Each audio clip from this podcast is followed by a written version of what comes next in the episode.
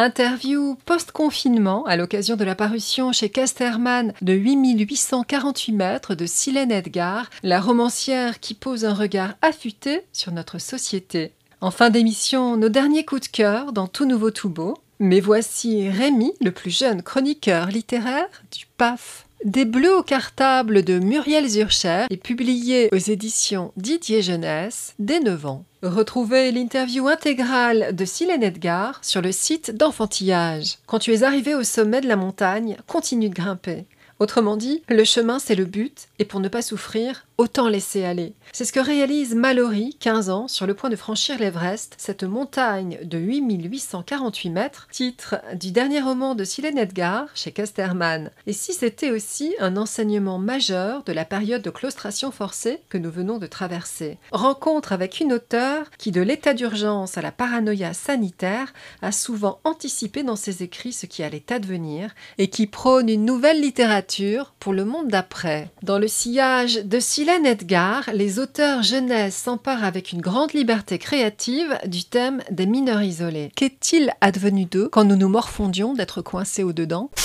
Elsa Valentin opte pour la fiction sonore dans Droit de l'enfant, chaud devant. Elle imagine une rédaction radio composée d'enfants qui, en 21 langues, tendent leur micro aux humanitaires, chercheurs et politiques. Peu à peu, le propos prend de l'ampleur, dénonçant le travail des enfants, le sort des mineurs isolés et le scandale écologique. Une coédition trois petits points du Lala dès 8 ans dédicacé à tous les vagabonds enfantins qui errent sur la vaste terre, Wael, roi d'Angleterre, parvient par la magie de la poésie de Veronica Butinova et des images fortes d'Emma Guareschi à transformer l'errance de deux enfants fuyant Alep en une épopée où la féerie jaillit même de la sordide jungle de Calais. Une poésie documentaire publiée aux éditions Une heure en été, dès 6 ans.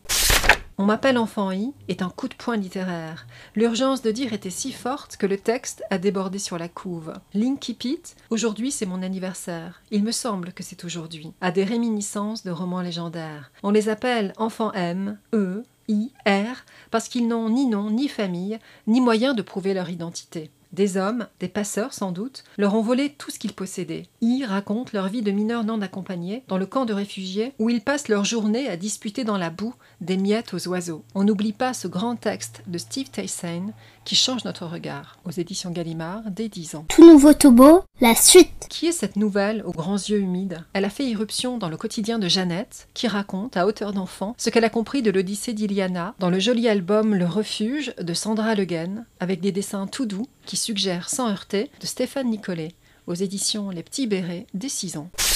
Au contraire, le roman Ailleurs meilleur de Sophie Adriansen destiné aux plus de 10 ans, documente rigoureusement le parcours de tous ceux qui, en partant, ont laissé leur enfance derrière eux.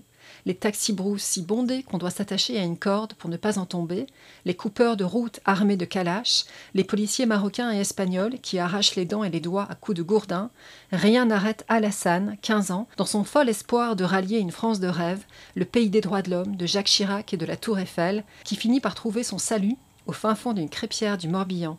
Un roman junior chez Nathan. Place à la musique pour finir avec une création puissante et inspirée, Terra Migra de Pef, avec une musique de Marc-Olivier Dussapin. La Terre, dans la voix de la soprano Marion Tassou, interroge l'humanité, mêlée, déboussolée, ses petites paix et ses grandes guerres, jusqu'au crescendo final où le cœur des enfants de la maîtrise de Radio France répond au violoncelle pour célébrer le dormeur d'un autre val, Yann, l'enfant noyé sur un coussin de sable.